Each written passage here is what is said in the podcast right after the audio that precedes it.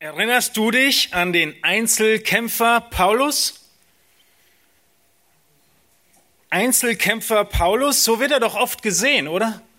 Paulus, der so über die Maßen begabt war, eigentlich könnte er doch das ganze Ding von Gemeinde alleine machen. Aber ganz im Gegenteil zu diesem, dieser vielleicht landläufigen Ansicht war Paulus überhaupt kein Einzelkämpfer. Er war fast nie alleine unterwegs. Die meiste Zeit hat Paulus mit anderen Männern und auch Frauen zusammengearbeitet. Und genau so ist kein Leiter, ältester Pastor, Mitarbeiter, Bereichsleiter oder einfach nur ein Mitglied einer Gemeinde ein Einzelkämpfer. Wir brauchen einander, egal welche Rolle wir einnehmen im Werk des Herrn oder welches Amt wir bekleiden mögen. Vielleicht überrascht es dich zu hören, dass Paulus mit 41 Mitarbeitern gereist ist. Nicht alle auf einmal, aber insgesamt in dem Dienst nur was wir dokumentiert haben in der Schrift. Von diesen 41 waren 15 Mitarbeiter eine sehr bedeutende Zeit mit ihm zusammen. Und zehn Mitarbeiter hielten zu ihm bis zu seinem Tod. Diese zehn, die dann auch im, als er im Gefängnis saß, ihn weiter betreut haben und bei ihm waren. Diese zehn Freunde von Paulus haben mindestens 14 Jahre und bis zu 25 Jahren mit ihm zusammen gedient. Ich möchte euch heute Morgen erinnern, dass niemand von uns alleine dient, alleine läuft oder alleine sein Christsein leben kann. Weder du kommst ohne die Gemeinde aus, noch kommt die Gemeinde ohne dich aus, wenn du im Glauben bist. Und du kannst deinen Dienst für Christus nicht auf eigene Faust tun. Ich habe die Predigt mit dem Titel überschrieben, als ein Team gemeinsam stark, wie ihr es auch im Wochenblatt seht. Den größten Teil unserer Zeit heute Morgen verbringen wir mit dem ersten Punkt, nämlich zu sehen, wie viele verschiedene Teammitglieder zum Dienst ermutigen. Und in den letzten Minuten unserer Predigt schauen wir uns den Aspekt an, dass auch Leiter Ermutigung im Dienst benötigen. Nun, ihr wisst, dass wir in letzter Zeit in der Bergpredigt waren. Diese Predigt heute ist eine besondere Predigt. Es ist die letzte Predigt von mir an euch als euer Pastor der ECG Hellersdorf. Es ist Zeit, weiterzuziehen im Plan Gottes und in zwei Wochen ist die Aussendung zur nächsten Gemeindegründung. Und als ich eingesetzt wurde in dieses Amt, war mein Hauptverantwortung die deutschsprachigen Geschwister und der deutschsprachige Gottesdienst. Und in dem Nachdenken darüber, was die letzten Worte als Pastor sind, auch wenn ich wahrscheinlich noch mal Gastprediger werde, möchte ich zurückgehen zu dem Buch, was mehr oder weniger das einzige ist, was komplett hier bleibt, der Kolosserbrief und den letzten Kapitel dort. Denn in diesem Brief macht Paulus deutlich, dass niemand alleine kämpft, niemand alleine ist und auch er nicht alleine ist. Und es ist so unglaublich ermutigend zu sehen, wo was Gott wichtig ist und wie der Dienst weiterläuft. Und so möchte ich, dass auch ihr heute Morgen erkennt, wie wichtig es ist, nach Brüdern und Schwestern Ausschau zu halten und starke, anhaltende Beziehungen aufzubauen im Dienst und gemeinsam dem Herrn Christus zu dienen, bis er wiederkommt. Es heißt, nach vorne zu schauen. Es heißt, aus Gnade zu leben und voranzugehen. Und dabei müssen wir uns be bewusst machen, dass nichts davon alleine geschieht, sondern wir brauchen immer ein Team um uns herum. Ich möchte mit euch im Kolosserbrief die Kapitel 4 euch bitten aufzuschlagen und bete äh, und, und lese, erstens geht es ums Gebet, äh, in Kapitel 4 ab Vers 2 und wir schauen uns dann die Verse 7 und folgende an. In Kolosser 4 schreibt Paulus zum Abschluss seines Briefes, Vers 2, Seid ausdauernd im Gebet und wacht darin mit Danksagung. Betet zugleich auch für uns, damit Gott uns eine Tür öffne für das Wort, um das Geheimnis des Christus auszusprechen, um dessen Willen ich auch gefesselt bin, damit ich es so offenbar mache, wie ich reden soll. Wandelt in Weisheit denen gegenüber, die außerhalb der Gemeinde sind, und kauft die Zeit aus. Euer Wort sei alle Zeit in Gnade mit Salz gewürzt, damit ihr wisst, wie ihr jedem Einzelnen antworten sollt. Alles, was mich betrifft, wird euch Tychikus mitteilen, der geliebte Bruder und treue Diener und Mitknecht im Herrn, den ich eben deshalb zu euch gesandt habe, damit er erfährt, wie es bei euch steht und damit er eure Herzen tröstet. Paulus erkannte die Gemeinde in Kolosse nicht persönlich. Wir sehen in den ersten Versen dieses Buches, dieses Briefes, wie sehr er sich freut über diese Gemeinde, weil sie den Herrn lieben, weil sie im Glauben wachsen, weil sie in der nächsten Liebe zueinander wachsen und weil sie in der Hoffnung auf den Himmel wachsen. Er betet darum, dass sie in Erkenntnis wachsen mögen und das ist auch der Grund, warum er diesen Brief schreibt. Und hier am Ende macht er deutlich, dass sie ausdauernd beten und in Weisheit wandeln sollen, bevor er zu dem Element kommt, wo er Grüße weitergibt. Von all den Teammitgliedern, die sie auch kannten, die Kolosser, und die mit Paulus gedient haben. Und wir sehen hier beispielhaft verschiedene Leute und Situationen, aus denen wir lernen können und die uns anspornen im Dienst für Christus und die Gemeinde.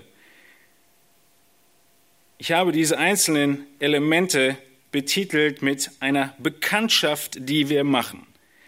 Wenn wir uns Tychikus anschauen, dann könnten wir sagen, du machst Bekanntschaft mit denen, die dich segnen durch ein Leben des treuen Dienstes für den Herrn.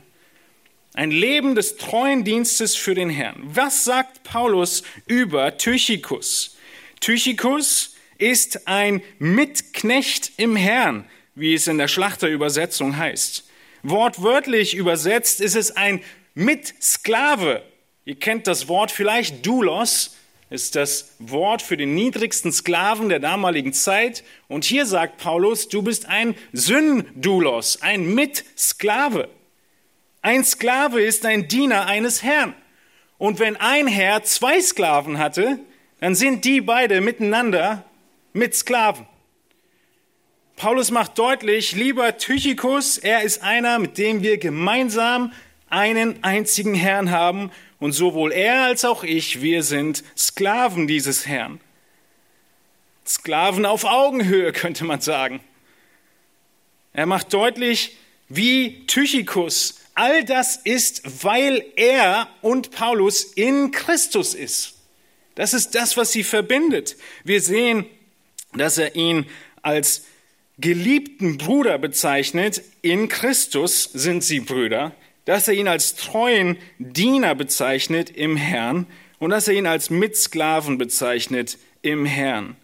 Die grundlegende und einzige Definition unserer Zugehörigkeit zu einem Team als Christen ist, dass wir denselben Herrn haben.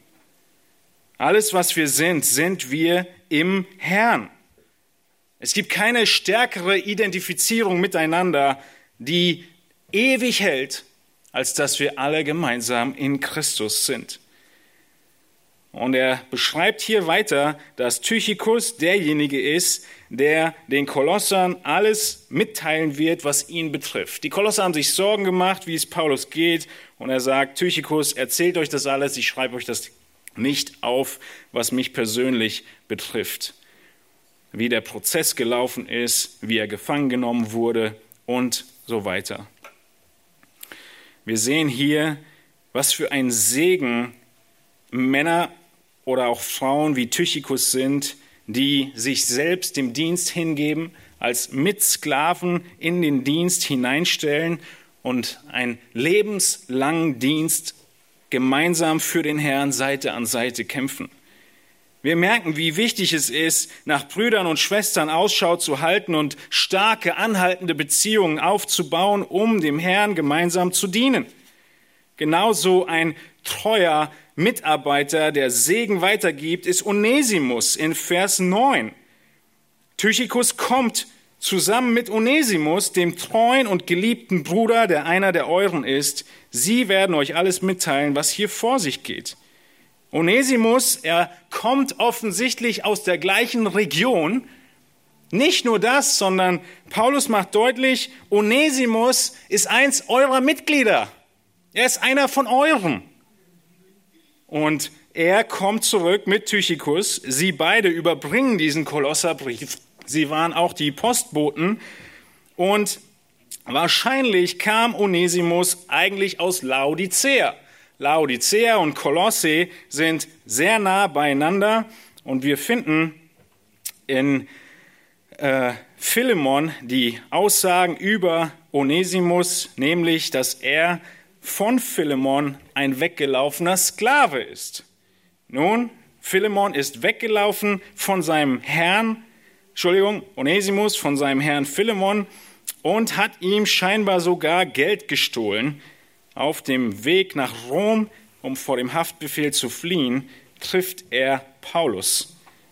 Aber Paulus, er beschreibt ihn hier im Text in Vers 9 als treuen und geliebten Bruder. Nicht als Dieb, nicht als Verbrecher, sondern als treuen und geliebten Bruder. Er hat sich gewandelt. Er hat den Herrn kennengelernt, er ist zum Glauben gekommen und er ist jetzt treu. Nachher in Philemon Vers 11 und Vers 13 sagt Paulus über ihn, dieser Philemon, der dir einst, lieber, dieser Onesimus, der dir, Philemon, einst unnütz war, der jetzt aber dir und mir nützlich ist. Was für eine Ermutigung für jeden von euch.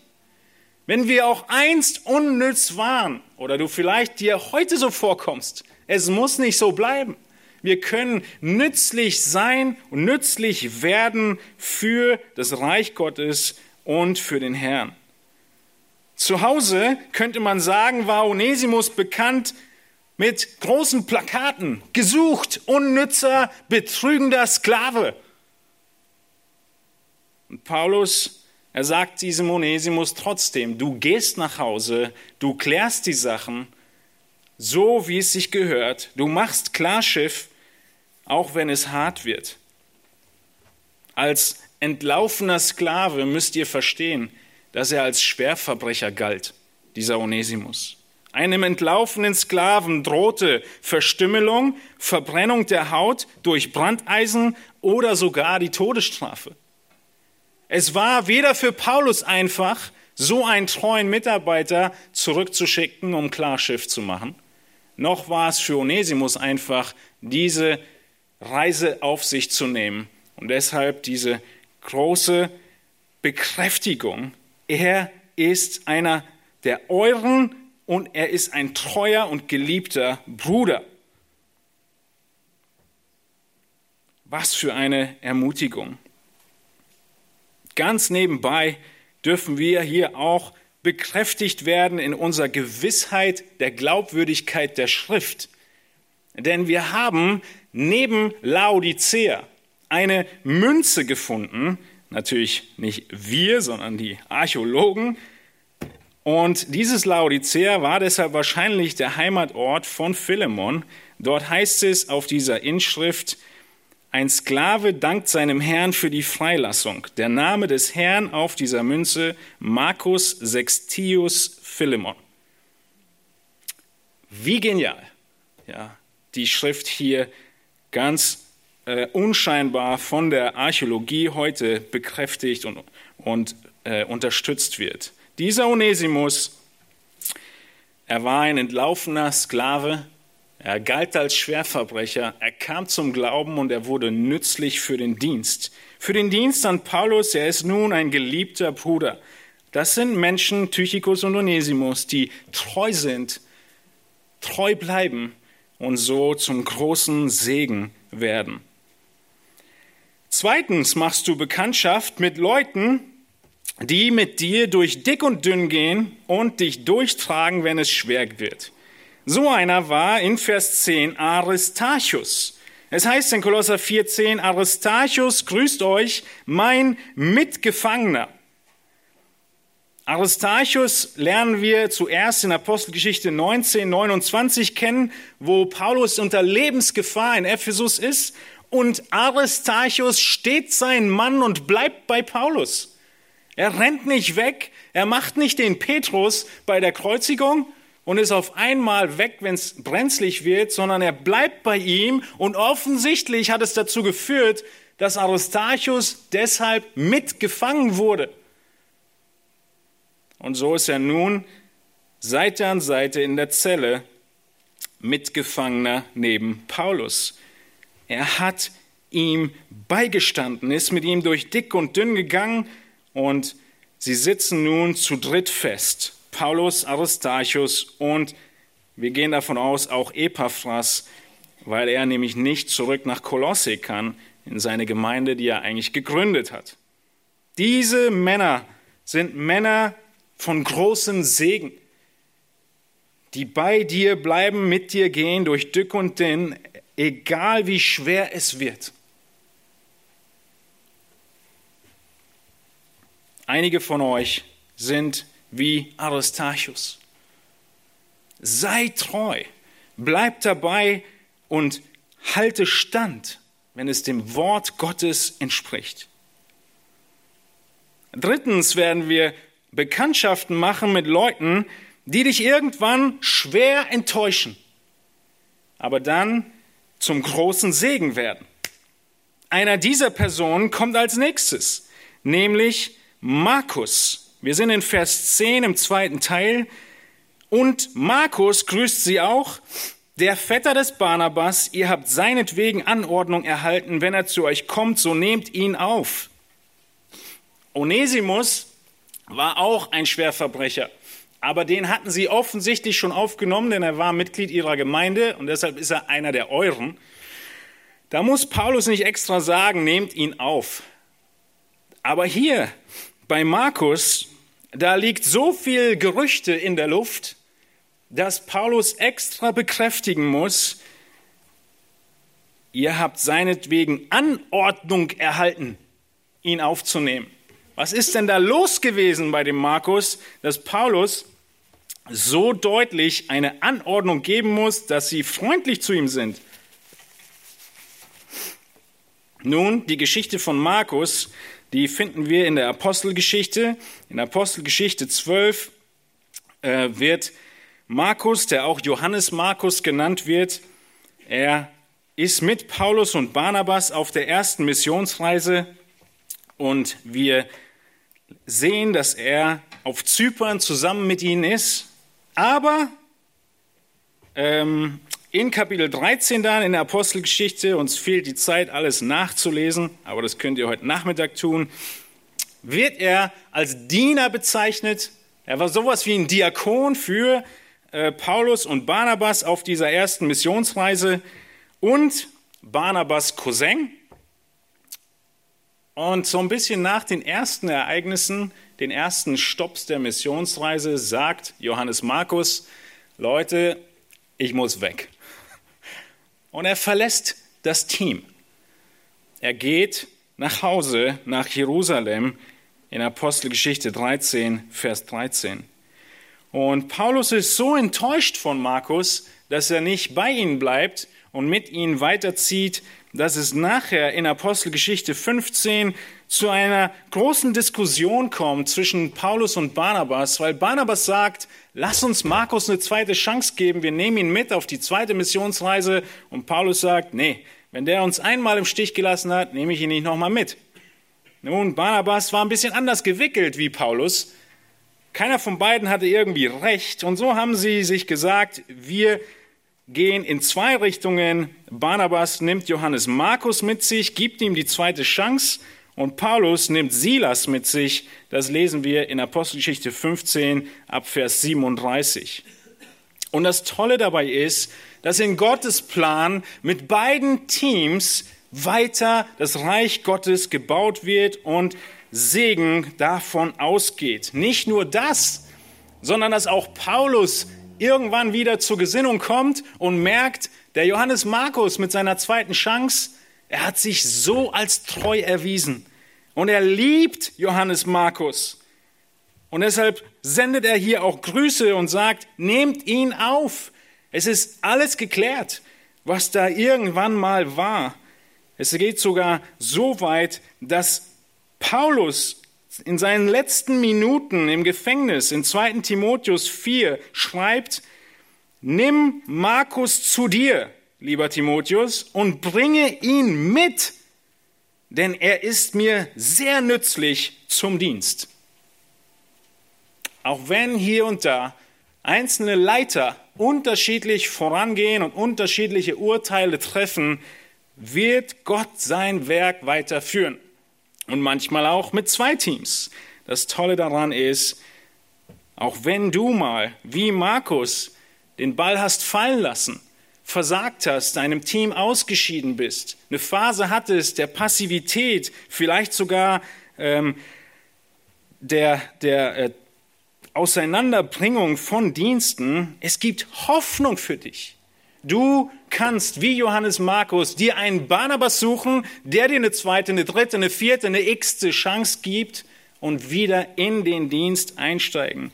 Und sogar besteht die Hoffnung, dass Leute, die du enttäuscht hast, wie hier Markus, den Paulus, wieder großartige Zusammenarbeit möglich ist. Gott geht weiter.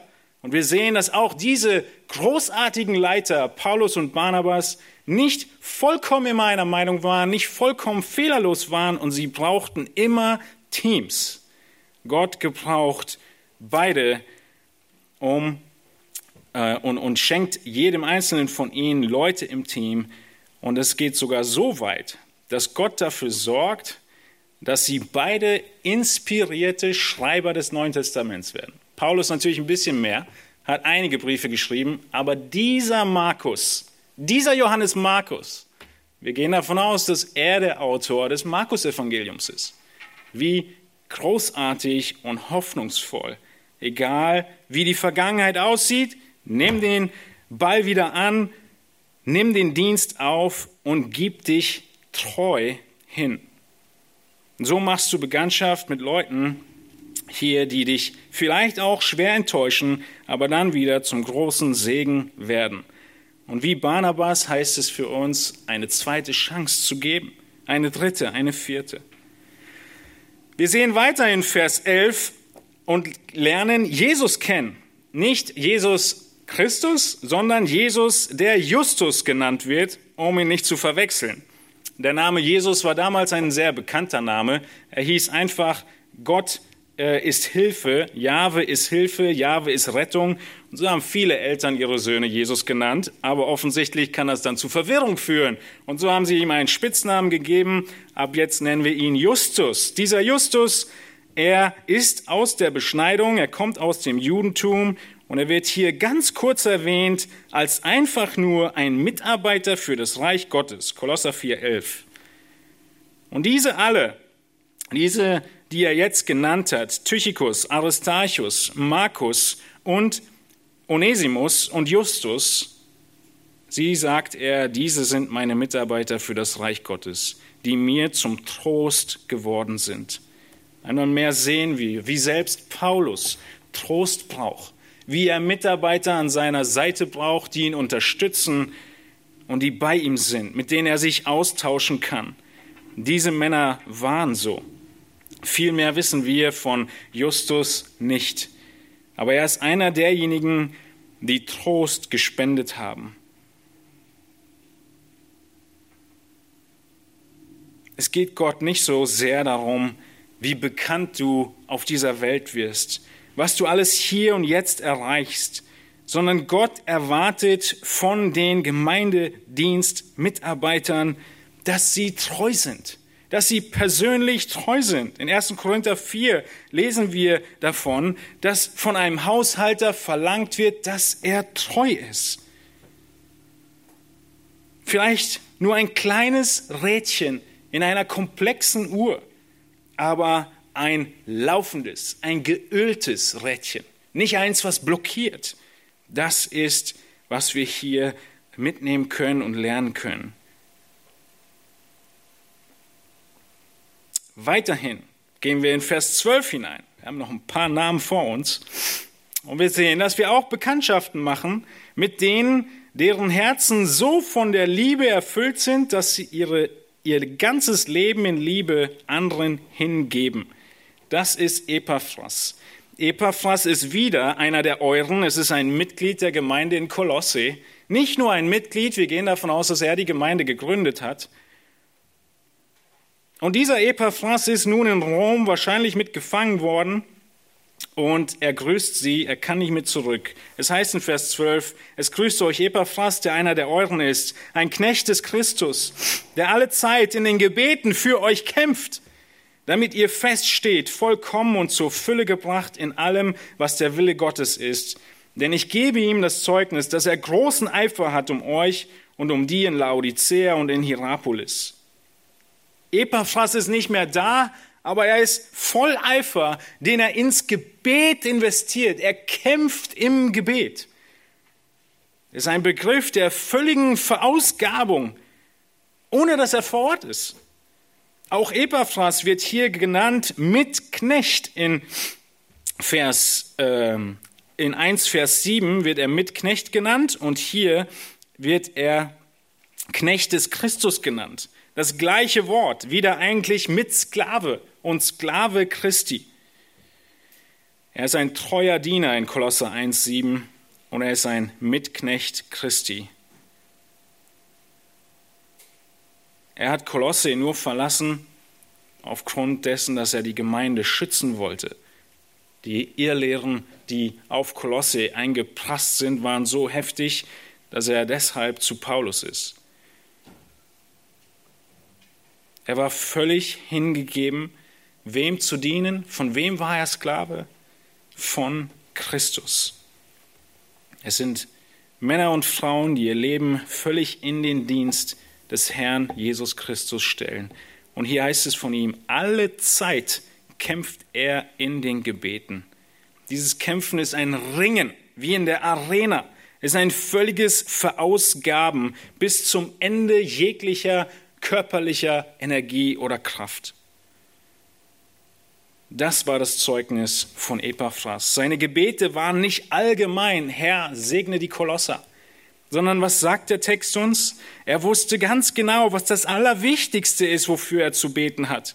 Nämlich, dass die Gläubigen feststehen, Vers 12, vollkommen sind, oder wir könnten auch sagen, reif sind und zur Fülle gebracht in allem, was der Wille Gottes ist. Die Gemeinde in Kolosse war da, sie waren Gläubige, die vorbildhaft waren, aber sie mussten weiter wachsen. Das war das Gebet von Epaphras. Ein Mann mit bewährtem Charakter, der sein Leben hingibt. Paulus sagt weiter, ich gebe ihm das Zeugnis, dass er großen Eifer um euch hat und um die in Laodicea und in Hierapolis. Gut möglich, dass er auch in Laodicea mitgedient hat oder sogar die Gemeinden auch gegründet hat. Kolosse, Laodicea und Hierapolis waren drei kleine Städte nah beieinander. Wir gehen davon aus, dass weil 30 Jahre später in Offenbarung nur noch Laodicea genannt wird, die Gemeinde wahrscheinlich die stärkste wurde, aber in Laodicea nach 30 Jahren auch große Probleme waren, wie wir in Offenbarung lesen. Und den Warnungen, die dort an die Gemeinde gegeben werden. Mit seiner Liebe steckt er andere an, dieser Epaphras. Und er dient, wo er kann und wie er kann. Und wenn er jetzt in Rom feststeckt, betet er eben. Nicht einfach nur ein bisschen, sondern er kämpft, er ringt alles, was ihm möglich ist. Und sein Eifer lässt nicht nach, obwohl er nicht vor Ort ist. Und so machen wir Bekanntschaft mit solchen Leuten, deren Herz so voll sind, dass egal wo sie sind, sie weiterhin verbunden bleiben mit diesen Gläubigen.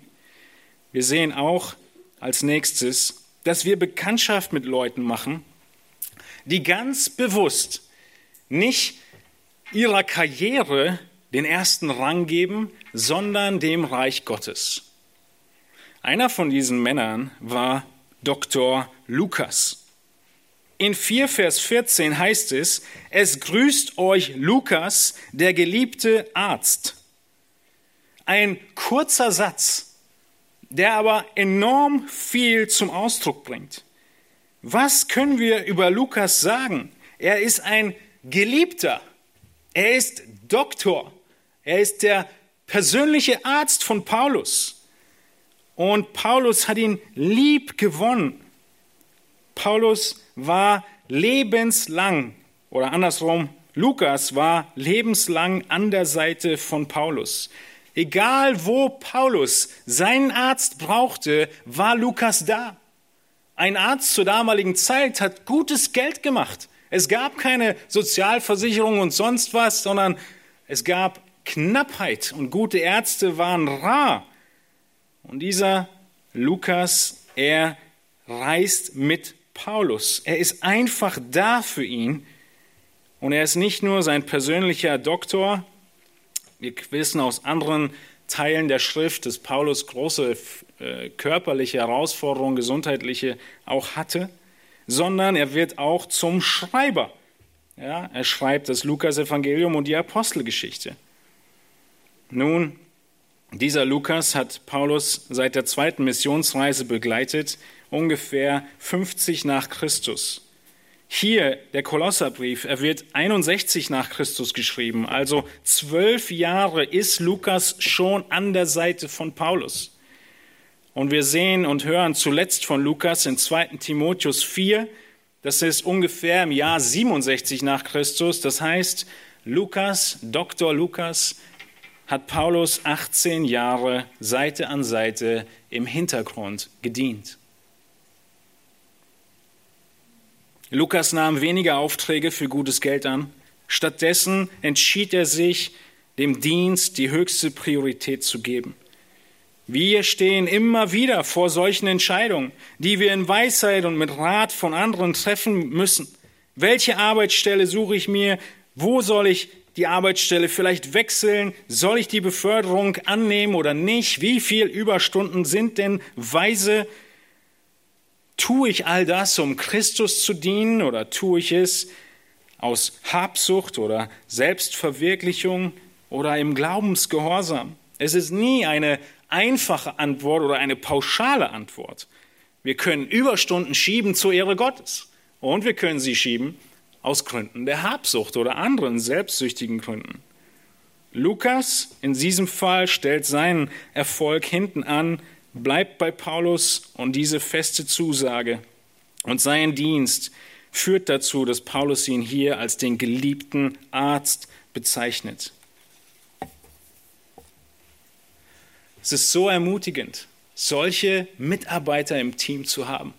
Und viele von euch sind genau das. Vorbereiten der Predigt, es ist so ermutigend zu wissen und zu sehen, wie viele von euch, die Profession, die, die Weisheit und Möglichkeiten des Dienstes der Wirtschaft einbringen in den Dienst. Mit größter Aufopferung und Hingabe. Ihr seid genau wie Lukas. Egal ob mit oder ohne Doktortitel. Und dann machst du Bekanntschaft mit Leuten, die du liebst, in die du dich investierst und im riesigen Kontrast letztlich dein Herz brechen. Lukas, der geliebte Arzt, und dann kommt der Nachsatz und Demas. Jesus hatte seinen Judas und Paulus hatte seinen Demas. Demas in dieser Situation hier 61 nach Christus ist immer noch an der Seite von Paulus und dient mit ihm. Paulus erwähnt ihn als denjenigen, der sie grüßt. Er hat offensichtlich viele Verpflichtungen auf sich genommen. Er ist bei Paulus gewesen. Zweifellos hat Paulus als jemand, der an seiner Seite war, viel in ihn investiert. Und so nennt er ihn auch hier in dieser Liste. Demas grüßt euch. Aber im zweiten Timotheusbrief, nur fünf, sechs Jahre später, muss Paulus zu Timotheus schreiben, lieber Timotheus, beeile dich bald zu mir zu kommen. 2. Timotheus 4, 10. Denn Demas hat mich verlassen, weil er die jetzige Weltzeit liebgewonnen hat. Es ist schwer genug, Leute weiterziehen zu lassen, mit denen man viel zusammengearbeitet hat, viel ineinander investiert hat und man lässt sie weiterziehen im Reich Gottes. Das erleben wir gerade. Aber es ist was ganz anderes, wie das, was Paulus hier sagt, dass du in jemanden investiert hast, der Seite an Seite mit dir gekämpft hat und er gewinnt die Welt lieb. Und er fällt vom Glauben ab. Das ist etwas ganz anderes. Fünf, sechs Jahre nach dem Kolosserbrief muss Paulus diese Worte über Demas schreiben. Und er hat ihn im Stich gelassen. Das tut weh, wenn Menschen nicht nur in anderen Dienst wahrnehmen, sondern komplett die Gemeinde, die Gemeinschaft und Christus verlassen und die Welt lieb gewinnen. Es gibt verschiedene Ursachen, die Welt lieb zu gewinnen. Und Demas ist jemand, der uns eine Warnung ist, dass auch du die Welt nicht lieb gewinnst aufgrund von vielleicht anderen externen, intimen Beziehungen zu Männern oder Frauen außerhalb deiner Ehe. Oder die Welt lieb gewinnst aufgrund von Karriereaussichten, denen du dich verschreibst und es am Ende von einem Verlangen zeugt in deinem Herzen nach Macht. Oder dass du die Welt lieb gewinnst aufgrund der begrenzten Vergnügungen, die die Welt zu bieten scheint, und es zeugt von deinem großen Wunsch nach Spaß und, und, und Vergnügen. Oder andere gewinnen die Welt lieb in alltäglichen Sorgen. Sie machen sich so viele Sorgen, dass sie sich von Christus abwenden und das Verlangen nach Sicherheit hier und jetzt ist ihnen mehr wert. Wieder andere gewinnen die Welt lieb im unermüdlichen Streben nach mehr. Manchmal mehr Geld, manchmal viel Geld und manchmal und oft einfach nur mehr. Und es zeugt von Habsucht. Und andere wenden sich ab und sie geben sich komplett oder wenden sich von dem Dienst ab und widmen sich Hobby, Karriere und wollen sich selbst verwirklichen und suchen nur danach, sich selbst in den Vordergrund zu stellen. Petrus selbst stand in der Gefahr. Nachdem Jesus gestorben war, passiert was mit Petrus? Er sagt, Leute, ich glaube, ich habe mich geirrt mit Jesus. Ich gehe fischen. Und alle folgen ihm. Er war ein Leiter. Er hat gesagt, ich gehe fischen, alle anderen gehen auch fischen. Ist ein bisschen schwierig, sie fangen nichts und Jesus trifft sie dann auch und stellt Petrus wieder her. Und was ist die eine Frage, die Jesus Petrus mehrmals stellt? Hast du mich lieb? Petrus, hast du mich lieb? Wir sehen an allen Stellen, dass niemand Einzelkämpfer ist, kein Paulus und kein Petrus. Und diese Entschlossenheit zu dienen und die Bewahrung davor, ein Demas zwei zu werden, kommt daraus, dass wir mehr und mehr erkennen, wie sehr uns Christus liebt und aus dem Bewusstsein der Liebe Christi zu uns wir uns hingeben und dienen. Paulus hat extra aus diesem Grund ein ganzes Kapitel geschrieben, um unsere Motive im Dienst prüfen zu können Und ihr könnt dadurch mehrere Predigten anhören von Matthias aus 1. Korinther 13. Der Dienst in und aus Liebe. Wenn du aus Liebe heraus dienst, dann dienst du langmütig und gütig. Dann dienst du, ohne andere zu beneiden. Dann dienst du und prahlst aber nicht. Dann dienst du und hältst dich trotzdem nicht für groß oder für besser. Dann dienst du und suchst nicht deine Interessen. Du dienst und lässt dich nicht erbittern. Du dienst, wo andere dich verletzen, aber du rechnest ihnen das Böse nicht zu. Du dienst und freust dich nicht an Ungerechtigkeit, du dienst und freust dich an der Wahrheit. Du dienst und erträgst alles, Du dienst und glaubst nur das Beste. Du dienst und hoffst das Beste. Du dienst und erduldest alle Schwierigkeiten. Nicht zu erreichen, dieser Maßstab an Motivation im Dienst. Aber das ist das Ziel.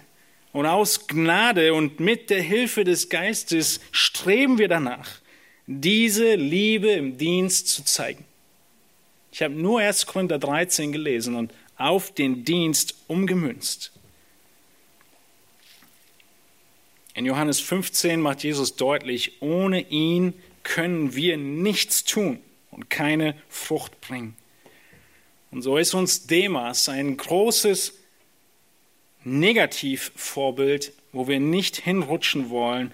Und die Lösung dazu ist, dass wir an der Liebe Christi festhalten und in Liebe dienen.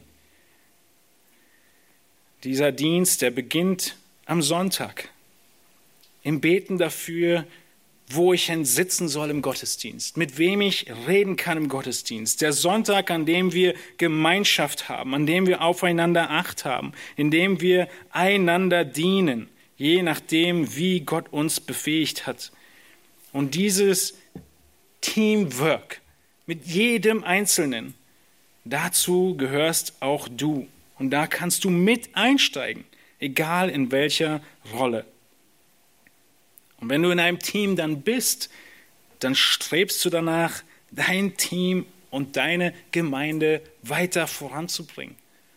Weiter ihr zu dienen aus der Kraft, die Gott gibt, mit den Worten aus Gottes Wort. Wir dienen dann den Geschwistern, vielleicht auch ganz unscheinbar, aber unglaublich treu, wie Justus, und durch diesen Dienst der unscheinbaren Zahnräder im Schaltwerk läuft die Uhr, läuft der Dienst. Wir leben im Dienst und geben uns Geschwistern hin wie Epaphras und kämpfen im Gebet. Wir dienen Seite an Seite mit Leuten, die ihrer Karriere nicht die höchste Priorität geben, sondern dem Reich am dem Bau des Reiches Gottes, wie Lukas. Und wir dienen mit Männern und Frauen, die lange und mit viel Opfer dabei sind und immer und immer wieder sich selbst hingeben. Und es wird auch Menschen geben wie Demas, wo irgendwann die Maske fällt und offenbar wird, dass sie nie von uns waren. Nun, das alles ist die Ermutigung, wie einzelne Teammitglieder jeden einzelnen mit ermutigen. Viele verschiedene Teammitglieder ermutigen im Dienst. Die letzten Minuten möchte ich mit euch zusammen die letzten Verse in Kolosser 4 anschauen. Und hier heißt es weiter in Vers 17, und Paulus wendet sich dem neuen Gemeindeleiter hin, der Kolosse-Gemeinde. Epaphras kann nicht zurückkommen und Archippus soll übernehmen. Aber das Spannende hier ist, dass Paulus sich nicht Archippus zuwendet, sondern Paulus wendet sich der Gemeinde zu. Es heißt in Kolosser 4, 17, und sagt dem Archippus, liebe Gemeinde, sagt dem Archippus, habe Acht auf den Dienst, den du im Herrn empfangen hast, damit du ihn erfüllst. Und so habe ich diesen Punkt überschrieben mit der äh, Aussage, wenige Teamleiter brauchen Ermutigung im Dienst. Es sind nicht viele, die dieses Amt bekleiden und der Gemeinde vorstehen, aber sie brauchen all eure Ermutigung. Paulus wendet sich der ganzen Kolosse-Gemeinde zu und sagt, ihr müsst euren Archippus ermutigen. Ermutigen wozu? Dass er auf seinen Dienst acht hat, auf seine Aufgabe acht hat und diese Aufgabe völlig erfüllt. In 1. Timotheus 4, Vers 6 lesen wir über dieses Amt des Pastoren. Wenn du dies den Brüdern vor Augen stellst, wirst du ein guter Diener Jesu Christi sein, der sich nährt mit den Worten des Glaubens und der guten Lehre, der du nachgefolgt bist.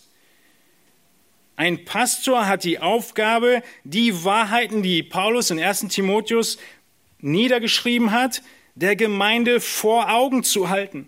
Er hat die Aufgabe, sich selbst mit der guten Lehre zu ernähren und diese weiterzugeben. In Kolosser 1,25 sagt Paulus über seinen eigenen Dienst, ich bin Diener geworden gemäß der Haushalterschaft, eine Verwalterschaft ist mir übergeben worden, die mir von Gott für euch gegeben worden ist. Gott hat der Gemeinde Leiter gegeben für ihren Nutzen, für den Nutzen der Gemeinde. Und die Gemeinde hat den Auftrag, diese Leiter zu ermutigen und mitzutragen. Denn wie wir die ganze restliche äh, vorige 40 Minuten gesehen haben, gibt es keine Einzelkämpfer. Auch nicht Paulus, nicht Petrus, nicht Epaphroditus und hier sehen wir auch Archippus ist und kann kein Einzelkämpfer sein. Es ist euer Auftrag, eure Leitung zu ermutigen. Ermutigen, den Dienst anzunehmen. Sich bewusst zu machen, dass dieser Dienst vom Herrn selbst kommt. Gott gibt Aufträge. Genau wie damals Jona. Und Jona war einer, der den Dienst nicht erfüllt hat. In welche Richtung ist er gegangen? Genau die andere Himmelsrichtung so weit weg wie möglich von dem Auftrag, den Gott ihm gegeben hat, weil es unglaublich schwer war. Aufgeben und ablenken lassen ist keine Option, wenn Gott beauftragt. In 2. Timotheus 2 beschreibt Paulus, dass dieser Mann, der von Gott berufen wird in diesen Dienst der Leitung, sich nicht ablenken lassen darf. Und ihr müsst darauf aufpassen. Es heißt in 2. Timotheus 2, du nun erdulde die Widrigkeiten als ein guter Streiter Jesu Christi. Vers 4, wer Kriegsdienst tut, verstrickt sich nicht in Geschäfte des Lebensunterhalts, damit er dem gefällt, der ihn in den Dienst gestellt hat. Und wenn sich jemand an Wettkämpfen beteiligt, so empfängt er doch nicht den Siegeskranz, wenn er nicht nach den Regeln kämpft. Der Ackersmann, der sich mit der Arbeit müht, hat den ersten Anspruch auf die Früchte.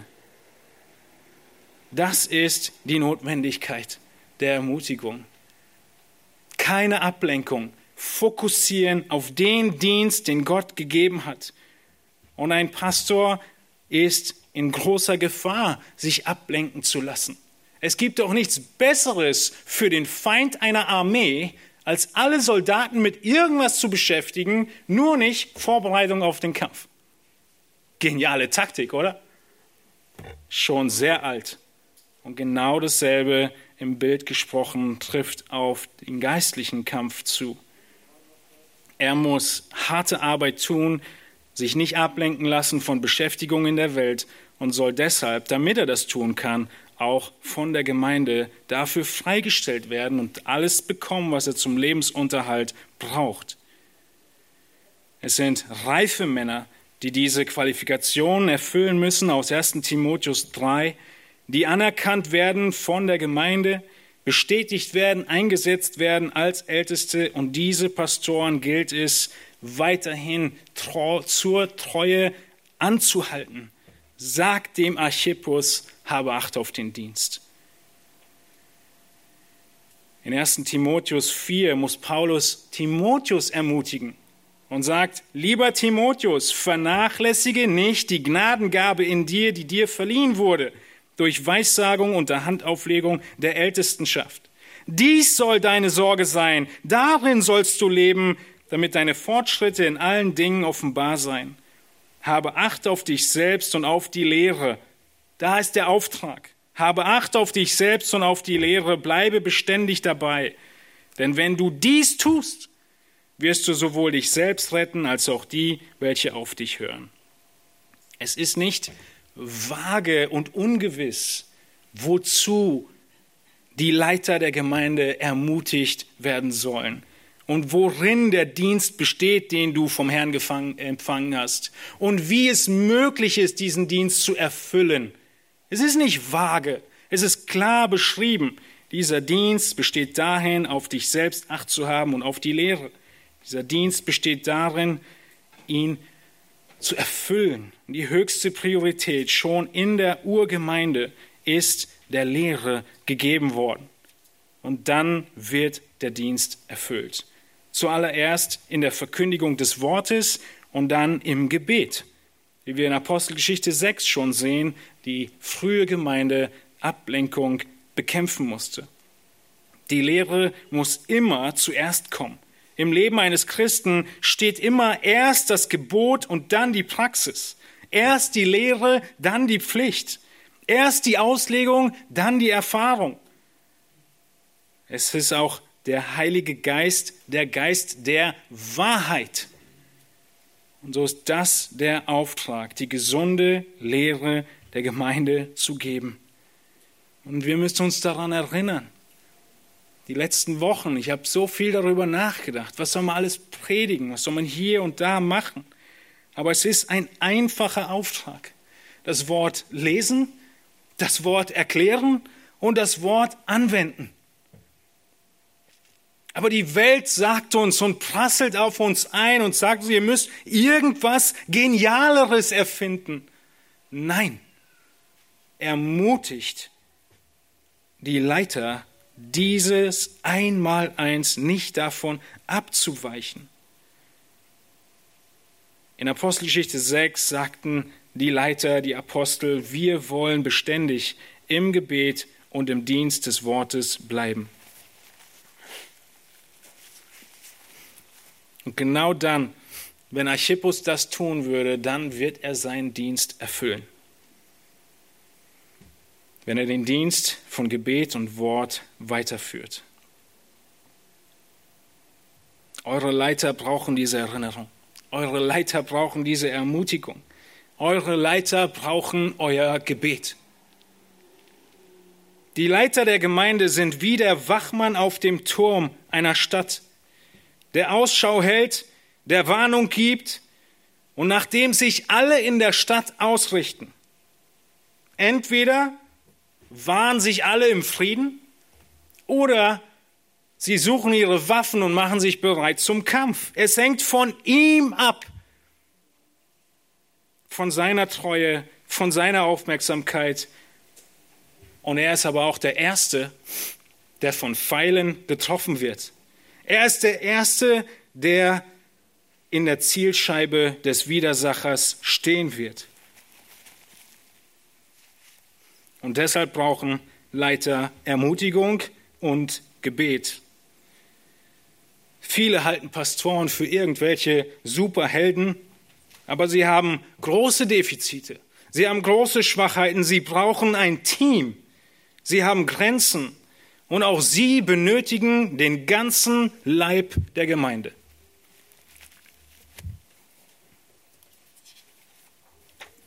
Und deshalb sei ein treues Teammitglied. In 1. Korinther 4, den Vers, den ich schon angerissen habe, heißt es weiter über die Erwartung Gottes an den Diener. Ich lese nochmal Verse 1 und folgende in 1. Korinther 4. So soll man uns betrachten, als Diener des Christus und Haushalter der Geheimnisse Gottes. Im Übrigen wird von einem Haushalter aber nur verlangt, dass er treu erfunden wird. Mir aber ist es das Geringste, dass ich von euch oder von einem menschlichen Gerichtstag beurteilt werde. Auch beurteile ich mich nicht selbst, denn ich bin mir nichts bewusst. Aber damit bin ich nicht gerechtfertigt, sondern der Herr ist es, der mich beurteilt. Darum richtet nichts vor der Zeit, bis der Herr kommt, der auch das im Finstern Verborgene ans Licht bringen und die Absichten der Herzen offenbar machen wird. Und dann wird jedem das Lob von Gott zuteil werden. Es ist offensichtlich eine der größten Gefahren der Teammitglieder, ihren Teamleiter zu richten. Es war in Korinther schon so und es hat sich nie geändert. Es war bei Mose schon so. Es war immer so. Und Paulus sagt, selbst ich kann mich nicht selbst richten. Gott muss mich richten. Aber ich bin mir keiner Schuld bewusst. Und deshalb hoffe ich, dass diese Überflug über viele Beispiele, die meisten positiv, ermutigen, im Team aktiv zu sein, vollen Einsatz im Team zu bringen, die einzelnen Teammitglieder zu schätzen, zu ehren, zu lieben, den Teamleiter zu ermutigen und für ihn zu beten. Lasst uns aufstehen, ich möchte zum Abschluss mit uns beten.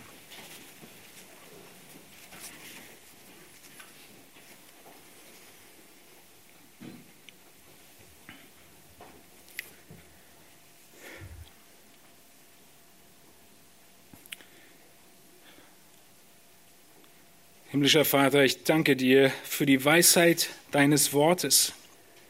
Ich danke dir, Herr, dafür, Jesus Christus, dass du der gute Hirte bist, dass du derjenige bist, der jedes einzelne der Schafe vollkommen im Blick hat, dass du jeden einzelnen, wo du ihn zu dir ziehst, auch weiterführen wirst. Du nährst ihn und weidest ihn. Du bist der gute Hirte und mit dir wird uns nichts mangeln. Du führst uns auf rechter Straße, du ernährst uns. Wir möchten beten, Herr, dass unsere Beziehung zu dir, Jesus Christus, wachsen möge, dass wir deine Liebe, deine Hingabe und deinen Auftrag für uns mehr und mehr erkennen mögen, dass wir Menschen sind, die dir nachfolgen und es sichtbar wird in einer Hingabe in die Ortsgemeinde, einem Dienst miteinander unter der Leitung, die du berufst und einsetzt.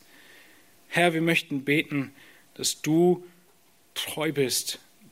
Herr, die Treue schenkst von uns, die wir in Verantwortung stehen, die wir berufen sind, dass wir treu sein mögen, dass wir den Dienst wahrnehmen, den du gegeben hast, dass wir weise sind und Menschen um uns herum haben, die uns aufmerksam machen auf Abdriftung und Verwirrung und Ablenkung eine altbewährte Taktik des Widersachers.